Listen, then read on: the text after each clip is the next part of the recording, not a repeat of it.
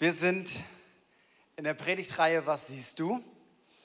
Und wir schließen ja auch heute ab, genau wie wir heute mein Herz für sein Haus für dieses Jahr abschließen. Und wir schließen das Ganze ab mit dem Thema Hoffnung bringen. Und ich steige mit uns ein in den ersten Petrusbrief, Kapitel 1. Und dort lese ich ab dem dritten Vers.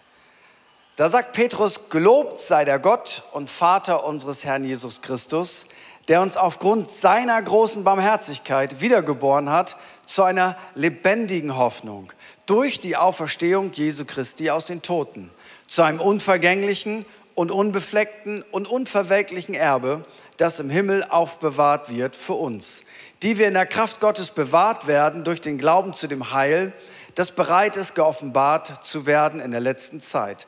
Darum werdet ihr euch jubelnd freuen, die ihr jetzt eine kurze Zeit, wenn es sein muss, traurig seid in mancherlei Anfechtungen. Jesus, was auch immer da alles drin steckt, wir bitten dich, dass du das aufschließt durch deinen Geist. Amen. Amen. Stell dir mal Petrus heute vor als ein Trainer. Und er will Leute coachen, die in einer herausfordernden Situation sind. Sie sind deshalb in einer herausfordernden Situation, weil er sagt, hey, für eine kurze Zeit, wenn es denn sein muss, könnt ihr auch traurig sein in mancherlei Anfechtungen, in mancherlei Herausforderungen. Und jetzt kann man ja mal so gucken, wie kann man eigentlich Leute motivieren? Motivational Speaking. Petrus will motivieren. Wie, wie kriegt er die Leute auf Spur? Und er macht das so ganz anders, als man das normalerweise tun würde. Man könnte ja auch sagen, hey, wir sagen jetzt alle zusammen, Chaka, wird schon wieder. Ähm, kann man so machen, muss man aber nicht. Er macht das ganz anders und er sagt, Leute, es gibt Immer wieder für eine bestimmte Zeit gibt es Herausforderungen in eurem Leben. Die Bibel nennt das Anfechtungen. Es gibt Verfolgung, es gibt Leid, aber blickt nach vorne und er sagt uns, warum wir nach vorne blicken können. Ich weiß, wir alle hätten schon gerne das Stadium erreicht, dass wir im Himmel sind. Im Sinne von nicht, wir wollen nicht gerne sterben, aber wir wollen schon gerne äh, den Himmel so um uns herum haben. Äh, keine Krisen, kein Winter, wo man denkt, werde ich meine Rechnungen bezahlen? Und wir haben gerade erst Corona hinter uns und globale Krisen und Krieg und all diese Dinge. Wir wünschen uns so sehr, dass die letzte Krise die letzte Krise ist. Aber die Bibel macht deutlich, diese Krise wird abgelöst von der nächsten Krise. Und die nächste Krise wird abgelöst von der nächsten Krise. Das heißt, wer sich ein Leben wünscht ohne Krisen, ohne Herausforderungen, der ist einfach schief gewickelt. Und deswegen brauchen wir einfach eine größere Hoffnung als Chaka, das wird schon noch diese eine Krise, dann wird wieder alles gut. Wir brauchen eine Hoffnung und Hoffnung von der Bibel her ist nicht vage, sondern ist eine feste Erwartung. Wir brauchen eine Hoffnung, die größer ist als die Hoffnung in der jetzigen Krise. Wir brauchen eine Hoffnung, die größer ist als alle Herausforderungen, die wir gerade haben. Und hier setzt Petrus an. Er macht deutlich, wir haben eine lebendige Hoffnung, weil wir einen lebendigen Herrn haben. Petrus fokussiert die finale Hoffnung darauf und er sagt, hey, durch die Auferstehung von Jesus haben wir eine lebendige Hoffnung. Nur daran zu glauben, dass Jesus gestorben ist, bringt noch keine lebendige Hoffnung. Jesus ist gestorben und auferstanden und das ist die lebendige Hoffnung. Weil der, der uns Hoffnung gibt, ist nicht jemand, der uns für einen kurzen Moment anfeuert und sagt, du schaffst das schon irgendwie. Der, der uns Hoffnung gibt, war tot, ist wieder lebendig geworden und macht deutlich, ich lebe und so sollt auch ihr leben.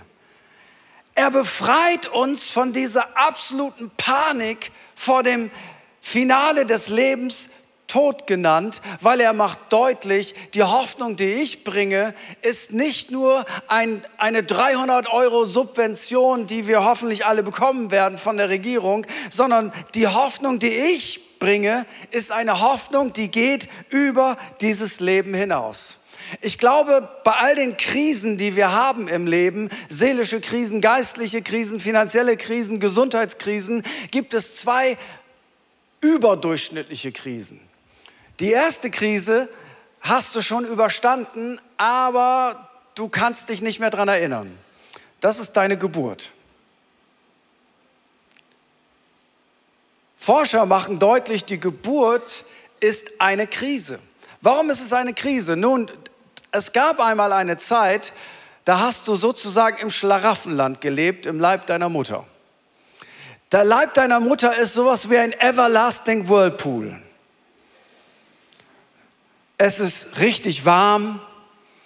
Du musst nichts dafür tun, dass das Essen zu dir kommt. Über sozusagen einen, einen kleinen Schlauch kommt das alles zu dir und dein ganzes Leben ist komplett abgefedert. Also wenn, wenn Mama hinfällt, du tust dir nicht weh. Du wirst in deinem Everlasting Whirlpool richtig abgefedert. Das Leben ist großartig. Das einzige Problem ist, es wird mit der Zeit etwas eng. Weil du ja wächst. Und dann irgendwann kommt diese Krise. Und diese Krise macht deutlich, du wirst den Ort, den du liebst, wo du dich wohlfühlst, du wirst ihn jetzt verlassen, aber nicht freiwillig, sondern Kontraktionen entstehen und die pressen dich aus dem Leib deiner Mutter heraus. Und im nächsten Moment bist du draußen, der Whirlpool, das Wasser ist abgelaufen. Das Essen kommt nicht mehr von alleine, ab jetzt musst du dich dafür bewegen und es ist schrecklich kalt.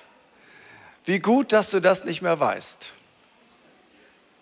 Aber ich will dir etwas sagen. Die andere Krise ist die Krise, nicht, wo du auf diese Erde kommst, sondern wo du diese Erde verlässt. Und das fühlt sich genau so an, nur dass du das bewusster miterlebst. Du gehst von einem Lebensbereich in den anderen Lebensbereich und du triffst auch nicht die Entscheidung, sondern der Tod greift nach dir. Und dann ist die Frage, gibt es ein Leben nach diesem Leben? Und Jesus macht deutlich, Genau wie ich die Krise des Todes überwunden habe und der Erstgeborene aus den Toten war, genauso wirst du den Tod überwinden, wenn Jesus Christus in dir lebt. Und diese Krise ist letztendlich der Türöffner, nicht in das irdische Leben, sondern in ein neues Leben hinein. Deswegen sagt Paulus in 1. Korinther 15, 54, das Leben hat den Tod überwunden. Tod, wo ist dein Sieg? Tod, wo bleibt nur dein Schrecken? Und Jesus sagt in Johannes 16, 33, dies habe ich zu euch geredet, damit ihr in mir Frieden habt. In der Welt habt ihr Bedrängnis, aber seid getrost. Ich habe die Welt überwunden. Wir können nicht sagen, du wirst keine Herausforderung haben.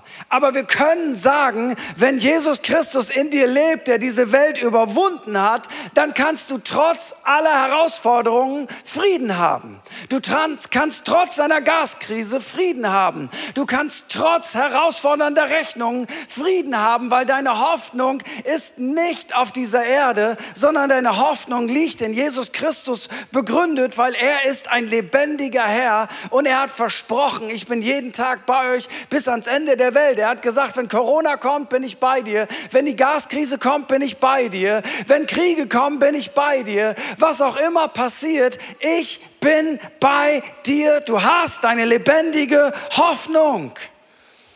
Lebendige Hoffnung heißt, es ist nichts Abstraktes, es ist kein Märchen. Weißt du, wenn Jesus lebt, und er eine lebendige Hoffnung ist, dann bedeutet das, er spricht, er redet, er greift ein, er handelt, er tut etwas. Jesus ist nicht tot, er ist nicht vor 2000 Jahren im Grab geblieben, er ist lebendig und weil er lebendig ist, gibt er dir heute Hoffnung. Weil er lebendig ist, gibt er dir heute Kraft. Weil er lebendig ist, gibt er dir heute Perspektive. Weil er lebendig ist, sagt er dir, du fühlst dich vielleicht wie in einem Labyrinth, aber ich habe die Metaperspektive ich weiß, wo es rausgeht. Weil er lebendig ist, ist er ein Gott, der eingreift und der in dein Leben ganz konkret hineinspricht, weil er ist nicht tot, sondern er lebt.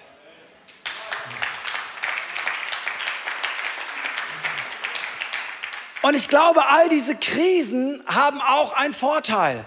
Nämlich diesen Vorteil, worauf setzen wir eigentlich unsere Hoffnung? Setzen wir unsere Hoffnung auf dieses Leben? Setzen wir unsere Hoffnung auf unseren Staat? Setzen wir unsere Hoffnung auf unseren Job? Setzen wir unsere Hoffnung auf unsere Kirche? Setzen wir unsere Hoffnung auf unseren Arbeitgeber? Setzen wir unsere Hoffnung auf unsere Partei? Setzen wir unsere Hoffnung auf unsere Freunde? Alles gute Dinge. Aber ich glaube, manchmal will Gott diese Hoffnungen, die keine Substanz haben, erschüttern, um uns deutlich zu machen, hey, ich bin deine Lebendigkeit lebendige Hoffnung.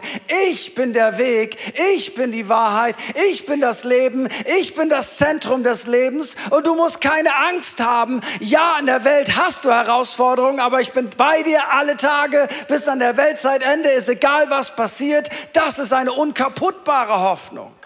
Und diese Hoffnung müssen wir immer wieder empfangen. Und wenn wir diese Hoffnung empfangen, müssen wir diese Hoffnung wieder weitergeben. Weil wenn diese Welt eins braucht, dann ist das Hoffnung.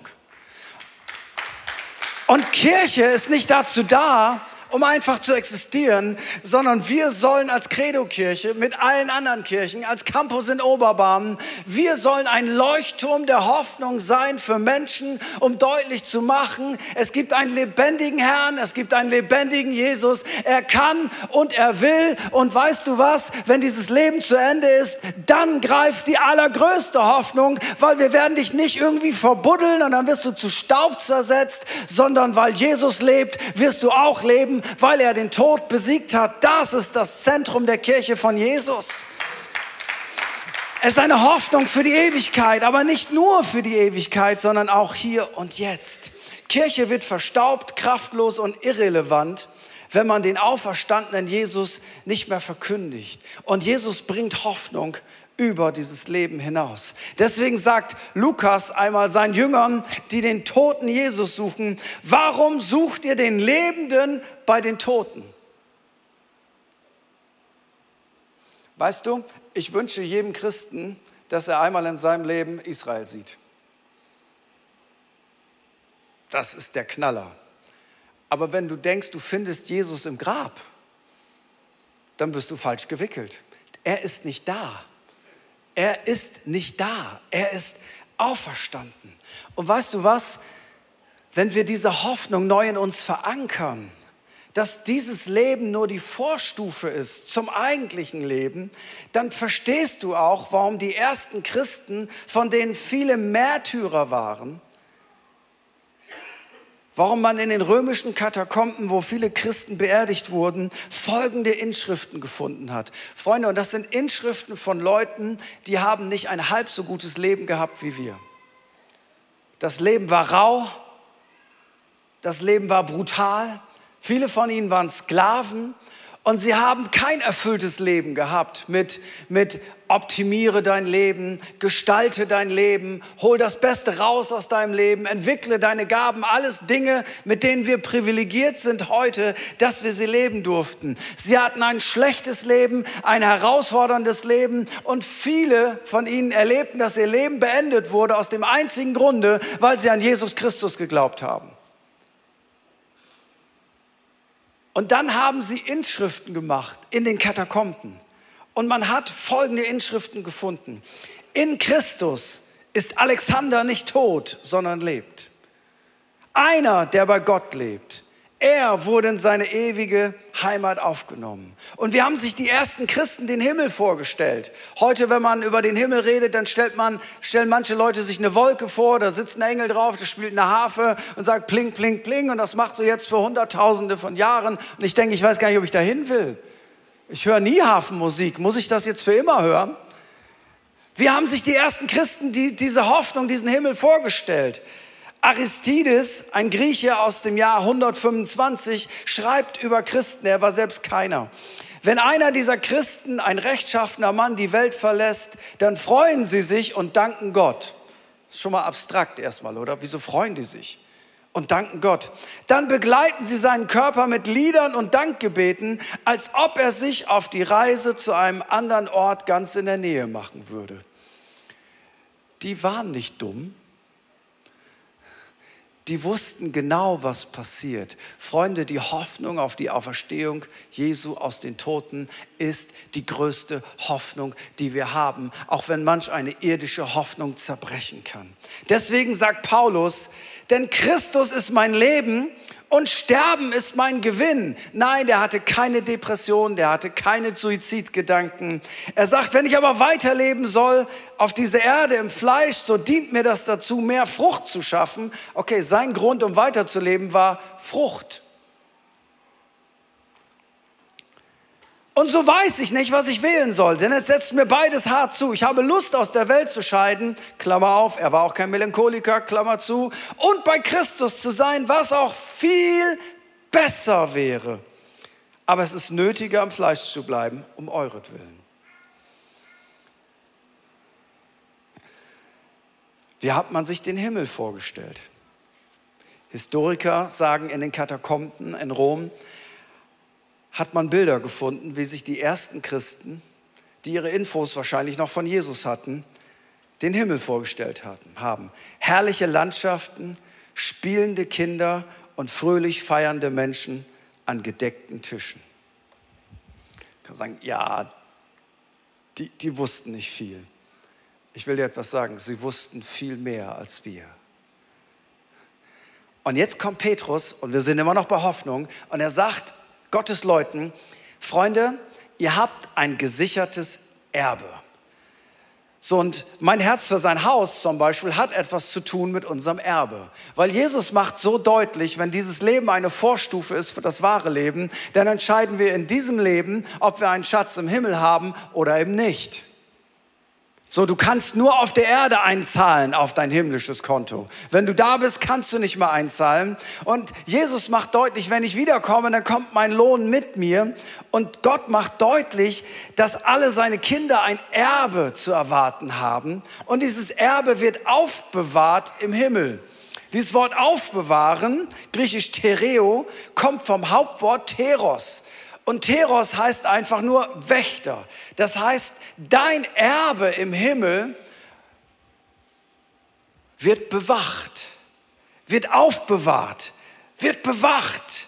Und was bedeutet das? Es liegt nicht nur herum, es wird für dich bewacht. Und das ist Trösten in einer Zeit, wenn Sicherheiten dahin sind und Zukunft ungewiss ist. Und Petrus macht seinen Leuten, denkt dran, es ist Motivational Speaking, aber nicht Chaka. Er sagt, Leute, das, was Gott für uns aufbewahrt, das, was wir in die Ewigkeit investiert haben, das ist erstens unvergänglich. Das heißt, es ist sicher vor Tod und Verwesung, was auf dieser Erde sonst nicht der Fall ist. Es ist unbefleckt, das heißt, es ist sicher vor Sünde, Korruption und Inflation. Und es ist unverwelklich, was letztendlich heißt, es ist sicher vor dem Zahn der Zeit das, was Gott für dich vorbereitet hat. Das sind ja Wörter, die Petrus benutzt, weil ihm damals keine anderen Sachen zur Verfügung stehen. Heute würde er vielleicht andere Wörter benutzen, aber er sagt, dein Erbe im Himmel ist unvergänglich, es ist unbefleckt und es ist unvergänglich verwelklich, weil Gott macht deutlich, schon Hebräer 6, Vers 10, denn Gott ist nicht ungerecht, er vergisst nicht, was ihr alles getan habt. Ihr habt bewiesen, wie groß eure Liebe zu ihm ist, indem ihr den anderen Gläubigen tatkräftig zur Seite gestanden habt. Was wir oftmals nicht verstehen, ist, dass alles, was wir auf dieser Erde tun, eine Auswirkung hat auf die Ewigkeit. So, wir geben nicht einfach, wir überweisen auf die Himmelsbank. Und es ist viel sicherer als eine Überweisung auf diese Erde. Wir lieben nicht einfach und sagen, ja, komm, ich diene dir, ich hab dich lieb, ich gehe mit dir durch diese schwere Zeit, ich, ich unterstütze dich, ich supporte dich finanziell, seelisch, emotional, geistlich. Das sind alles Dinge, die wir auf dieser Erde tun, wo Gott sagt, jedes einzelne Opfer, jede einzelne Liebestat, jede einzelne Investition in Zeit, Liebe und Geld wird bei Gott niemals in Vergessenheit geraten. Menschen können vergessen, was du ihnen Gutes getan hast. Menschen sind sehr vergesslich. Wir alle sind vergesslich, aber Gott sagt, was auch immer du für mich getan hast, das ist unvergänglich, unverwelklich. Niemand kann es dir wegnehmen. Das ist sicher. Gott ist nicht ungerecht. Er vergisst nichts. Das ist übrigens ein Grund, warum ich mit zunehmendem Alter überlege, was will ich eigentlich, dass mein Leben bewirkt hat. Mit 20 habe ich mir dafür, darüber nicht so viele Gedanken gemacht. Jetzt mit 50 plus denke ich manchmal, hey, das Leben rast so schnell an einem vorbei. Irgendwann planst du deine eigene Beerdigung. Das Testament ist schon geschrieben, nicht weil ich Angst habe, dass ich morgen sterbe, sondern weil es einfach wichtig ist, Ordnung im Leben zu haben.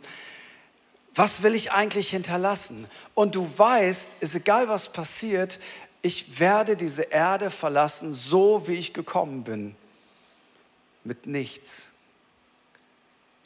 Und ich will nicht, dass alles, was von mir übrig bleibt, ein paar nette Worte und ein paar nette Danksagungen sind. Ich möchte, weil mein Leben zu Ende ist, ich möchte, dass Leute sagen, wegen dir habe ich Jesus kennengelernt. Weil du für mich gebetet hast, bin ich durch diese Krise gekommen.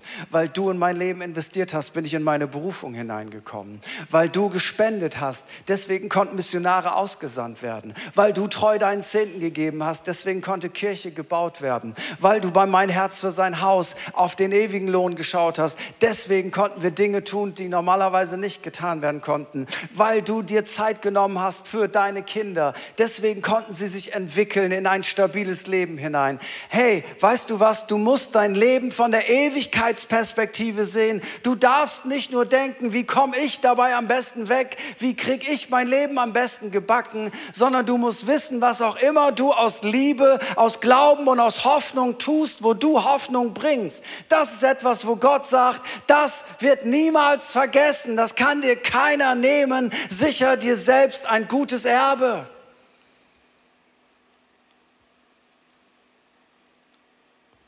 Und je mehr du die Uhr ticken hörst, desto wichtiger ist das. Und Petrus macht aber nicht nur deutlich, dass unser Erbe bewahrt wird, sondern er macht auch deutlich, dass ich für mein Erbe bewahrt werde. Er will Gewissheit des Heils geben. Hast du dir auch schon mal die Frage gestellt, wird meine Kraft reichen? Kriege ich das gebacken, bei Jesus zu bleiben? In einem anderen Brief macht Paulus deutlich in Philippa 1, Vers 6, ich bin überzeugt, dass der, der etwas so Gutes in eurem Leben angefangen hat, dieses Werk auch weiterführen und bis zu jenem großen Tag zum Abschluss bringen wird, an dem Jesus Christus wiederkommt. Weißt du, nicht nur dein Erbe wird bewahrt, sondern auch du wirst bewahrt. Ich habe manchmal gesagt, ich traue mir selber nicht. Das menschliche Herz ist komplex. Komische Gedanken können kommen. Komische Situationen können entstehen. Aber weißt du was? Jesus ist mein Alpha und Jesus ist mein Omega. Ist aus dem griechischen Alphabet. Das heißt, Jesus ist A und Z. Jesus ist Anfang und Jesus ist Ende. Nicht ich habe Jesus erwählt, Jesus hat mich erwählt. Jesus hat sich für mich entschieden und weil er sich für mich entschieden hat, dann habe ich mich für ihn entschieden. Er hat den Anstoß gegeben.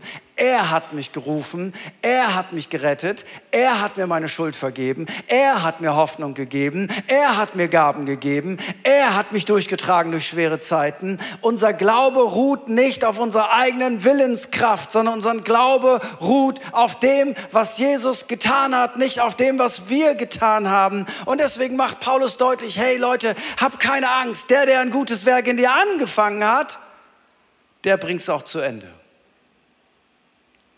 Was für eine göttliche Gewissheit, weil Petrus fügt hinzu, 1. Petrus 1, Vers 2, die auserwählt sind gemäß der Vorsehung Gottes des Vaters.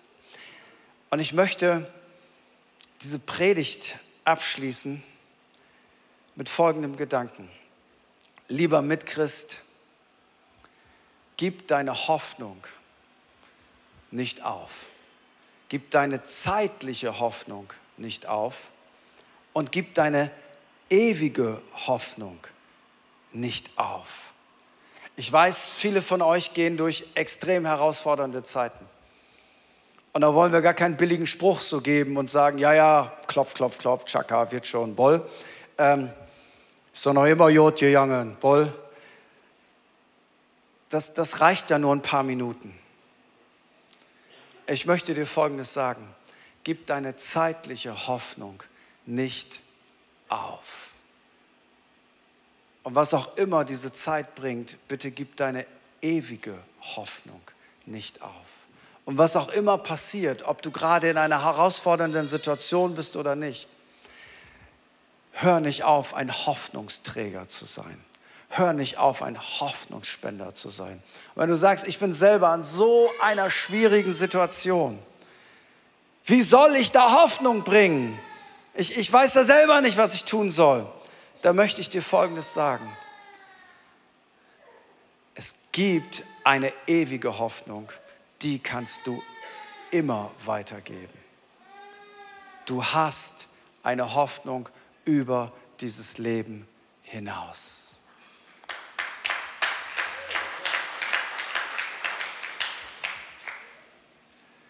Und ich habe festgestellt, wenn ich in Zeiten, wo ich wenig Hoffnung hatte,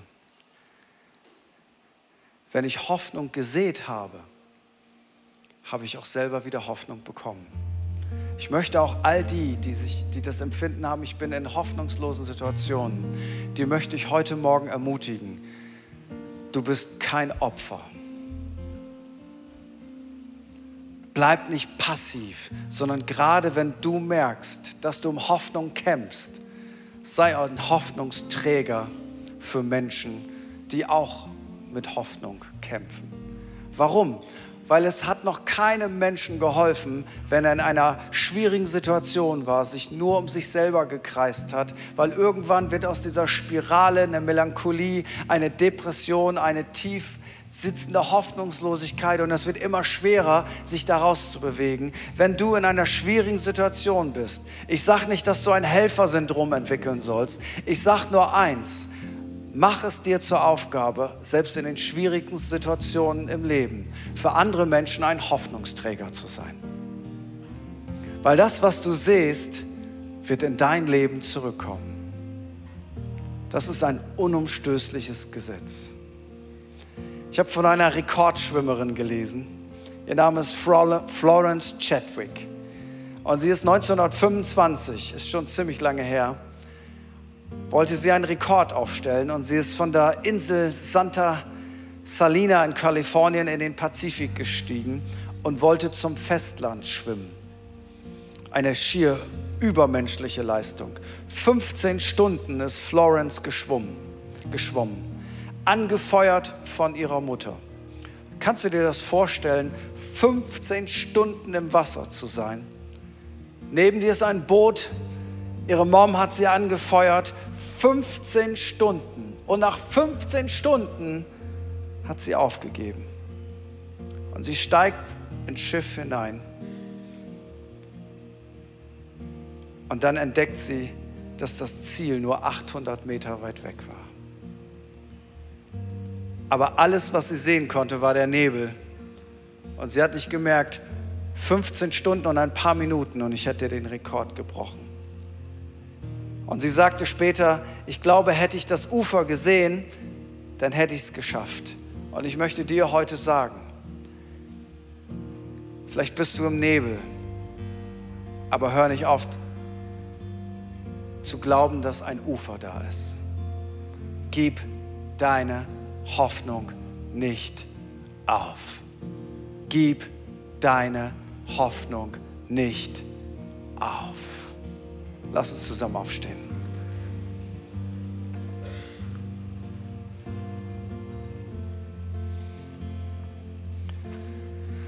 Und ich möchte heute Morgen fragen, vielleicht gibt es jemanden hier, hier in diesem Raum oder auch online, der zuschaut, jetzt live. Finde es großartig, wir feiern das, dass du live bei uns bist. Vielleicht zeitversetzt im Laufe der nächsten Tage oder Wochen. Das ist das Schöne an Technik am Internet, dass es bleibt. Manchmal ist es auch nicht so schön, aber das ist hoffentlich was Schönes. Ich möchte dich fragen, hast du Hoffnung für dieses Leben? Weil Hoffnung ist der Motor, dass wir morgens aufstehen, dass wir weitermachen. Und hast du Hoffnung für ein Leben über diesem Leben hinaus? Und vielleicht fragst du, wie kann ich Hoffnung über dieses Leben hinaus haben? Niemand weiß, was dann kommt. Niemand weiß, was kommt. Es ist noch keiner zurückgekommen. Und ich würde sagen, falsch. Einer ist zurückgekommen. Das ist der Grund, warum wir als Kirche existieren. Seit über 2000 Jahren, weil einer zurückgekommen ist und sein Name ist Jesus. Sein Name ist Jesus. Er ist der Gekreuzigte, er ist der Auferstandene. Und weißt du was? Wenn er nicht auferstanden wäre, dann wäre all das, was wir hier tun, der größte Blödsinn, den es heute in dieser Stadt gibt. Weil es wäre ein Märchen, es wäre Dummheit, es wäre eine Lüge, es wäre absolut naiv. Gut, wir sind harmlos, aber es wäre Zeitverschwendung und Geldverschwendung und Ressourcenverschwendung. Aber einer ist zurückgekommen und er hat uns eine Hoffnung gegeben, die über dieses Leben hinausgeht. Eine Hoffnung, die über dein Grab hinausgeht. Eine Hoffnung, die über dein Leben hinausgeht. Und er bietet uns an und er sagt, ich lebe und du sollst auch leben. Und er streckte seine Hand entgegen und er sagt, ich möchte, dass du eine ewige, eine lebendige Hoffnung hast.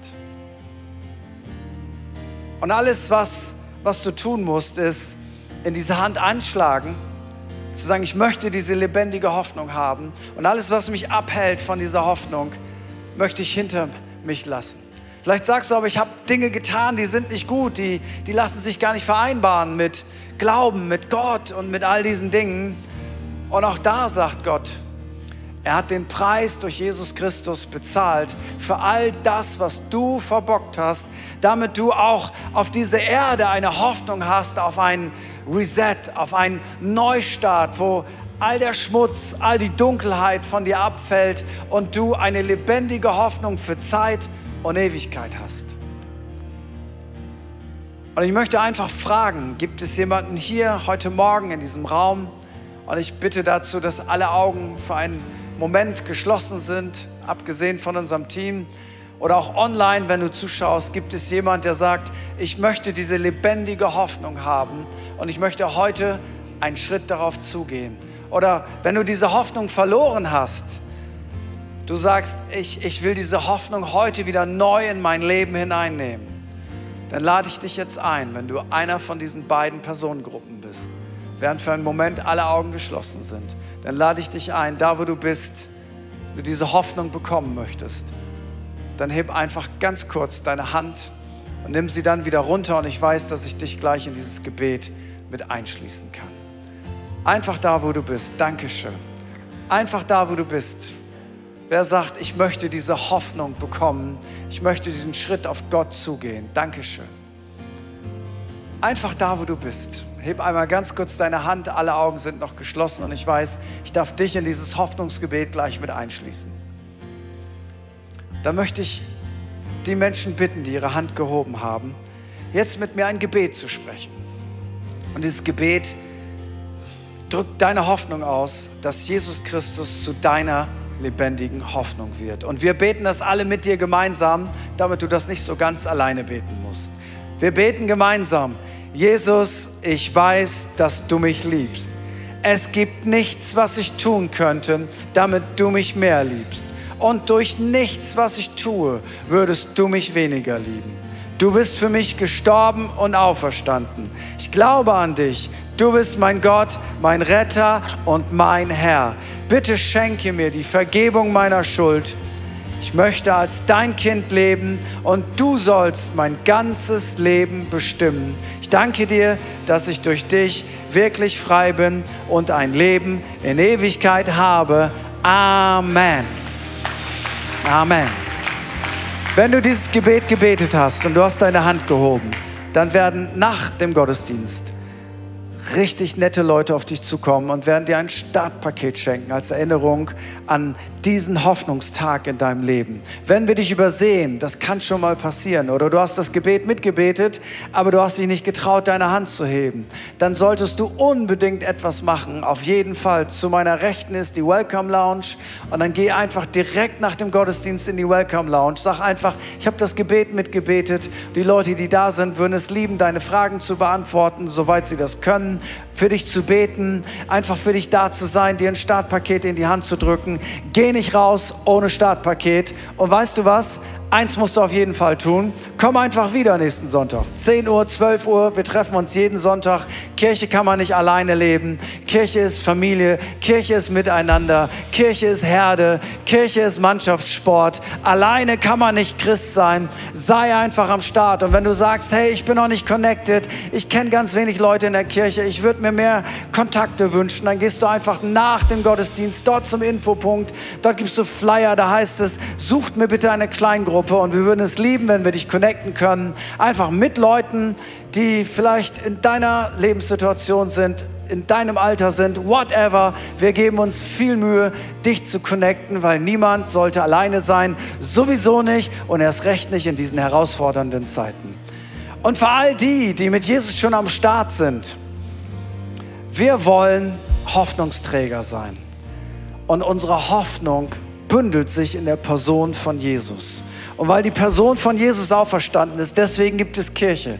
Und weil Jesus auferstanden ist, deswegen hat Kirche Vision. Und weil Jesus auferstanden ist, deswegen ist Kirche ein Leuchtturm. Und weil Jesus auferstanden ist, deswegen wollen wir sagen, Wuppertal, wir sind da. Wir sind einfach da, um dich zu segnen, dich nach vorne zu bringen, Menschen zu begegnen in Not. Aber nicht, weil wir so gut sind, nicht, weil wir sozial sind, sondern weil wir eine lebendige Hoffnung haben. Und diese Hoffnung heißt, heißt.